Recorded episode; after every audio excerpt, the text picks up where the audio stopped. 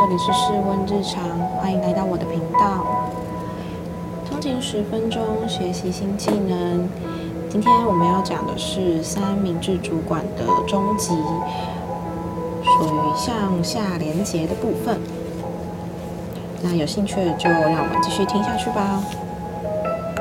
那今天从工作人事开始讲，呃，向下交办的工作，然后还有向下对人人事方面的管理。那工作的方方面呢，分为三个步骤。教学、分配跟授权。那教学呢？我们有八个点，赶快拿笔记记下来吧。重复的教导，教导不是一次就会，这是你前面在做教学时的心态。大家在学习的时候，也不是第一次就学会走路，还是从跌倒，然后开始慢慢走的稳，然后才能用跑的。那第二呢，就是定时。保持与部属的沟通，掌握他学习的进度。那第三，如果是遇到老鸟的话，就是用引导的方式，让他自己从中摸索，他比较不会有被掌控的感觉。那菜鸟呢，就可以用指导的部分，那当一位他信任的导师。那第四点呢，就是帮助知错能改的部署。第五点是让。大家都知道，你这个地方的文化是，只要是认错都是肯给机会的。第六点是使部署的家人以他现在的工作为荣。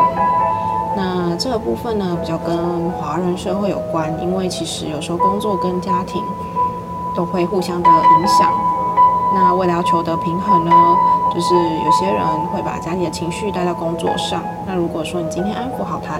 的家人，或者是带来给他工作成就感以外的附加价值、荣誉感，那这样子的话，他的留任率会更高。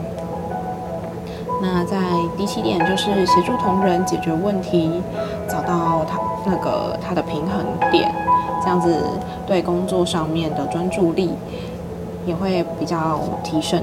第二大项是分配，分配所交代的任务。那要怎么分配呢？就先从了解部署，找寻他的特长或者是他的兴趣，他未来想要发展的技能是什么。那从此就是可以选择一个最适合他的工作去做分配。决定了工作的项目之后，就可以提供他相关的训练。那一样要 follow 他的进度，要看他成果怎么样，分配的工作做得怎么样。从小阶段慢慢开始，那这样呢，就可以把它摆在适合的位置。那就走到我们第三步骤，授权的部分。授权的部分呢，有七大点：有功归他，有错我扛。这是我们主管的心态，就是假设说今天你接了一个任务，但是只要就是犯了错，就会被惩罚。那就不会有人想要承接你所交代下来的工作了。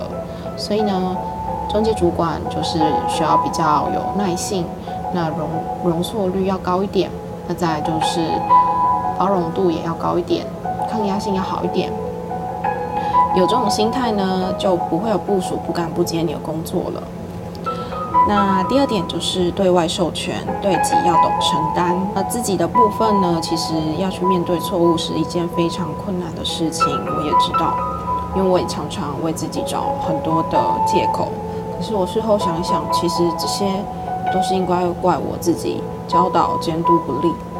那所以呢，各位新手主管或者是正在面临苦恼的人，听到这一句话有所顿悟。那第三点是事前规划，控制失败的风险，定在交代工作的之前，先定定好停、看、听，或者是可以行走的界限，还有规范。那这样呢，就可以让事情的失败的风险降到稍微比较很多意外的插曲也会比较少发生。那第四点呢，就是从小事开始授权，慢慢的再放更多更多的事情。第五点呢，请同仁面对你授予的工作，定定工作的计划。那第六点是分段的授权。第七点是提供建议，但是主导权在对方手上。那因为授权的部分呢，主要还是希望对方可以有领导的能力、成长的机会。所以呢，你要扮演的是一个不能够过去扶他的父母，让他自己学会行走。想当初，如果是你一直在做着，呃，学步机，那你永远都。不会学学会怎么走路，所以呢，我们要适时的放手，过程当中慢慢的学习一些新的技能，那找到自己的成就感。那这边跟大家分享一下，其实部署希望的是在与你有限相处的时间，从你身上学到更多的东西，不管是业务开发的技巧。与人事的相处，那还有甚至是与家庭的冲突要怎么样化解？那这些都可以，因为在你的指导下，在你的工作环境下，而做得更好，而学习到的技能，那他就会更喜欢的在你的呃指呃领导之下工作。那接下来我们就往人事的部分开始说喽。相信很多人一定会常常遇到资深的人员怎么管理，还有遇到冲突的时候怎么管理。那我们就先讲讲看资深人员吧。其实资深人员很简单，他也是人。那基本上只要让他不要觉得你对他有利益的冲突，或者是是要害他的，其实他大部分都能够配合着你一起工作。而且其实资深的人员，你也可以从他身上学到很多的经验，还有能力跟建议。那要怎么样可以跟他相处呢？就是第一点，就是不要去激怒、激发资深的同仁，更不要刻意的去指挥他，让他觉得你才是这边的老鸟的感觉。第二点呢，就是要针对他的个性去做相处。不管有能力还是没能力，有经验还是没经验，都分成两个人两种人：积极的态度跟消极的态度。比较积极的人呢，比较希望变好的人，想要从一些事情上获得成就感的人，就要就可以请他多多支援自己，请他多多帮忙。那在他帮忙完之后，口头的赞美跟鼓励，这样子的话会使他更喜欢的与你共事。消极的人，那就。多多的请教他的意见，鼓励他多多发言，这样子的话，你才能够从他的发言还有建议当中学习到管理的心法跟技巧。那面对冲突的时候，我们要怎么办呢？有四点要注意的：先礼后兵，规则先讲，就是刚刚说的，我丑话先讲在前面。这是我们的游戏规则，谁违反了就要受处罚，或者是嗯就要罚钱啊，一种小小的自己部门内的一些监督跟稽核。那第二点是公平的对待每一个人，第三点是坦诚公开表述，第四点是从肯定对方到理解对方到提出自己的想法。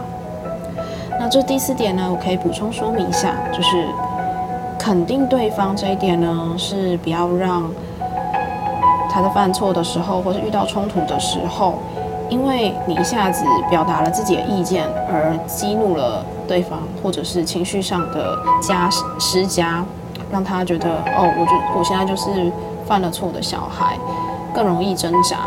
所以你应该要先肯定他，告诉他说。嗯，我知道你这样子做的意思，你也不是故意的。那我可以理解你的想法。那可是我这边有更好的建议，你要听听看吗？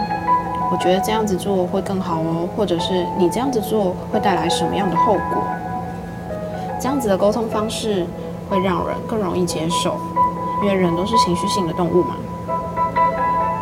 第五点呢，因为现在网络时代太发达了，又有那种反走过必留下痕迹，你可能跟同事之间互相加了那个好友，那生气不和的时候只是一时的冲突，可是发了文却得罪了对方，所以这边建议心平气和再发文再留言，不然很容易被人家留下小把柄，或者是记恨在心里。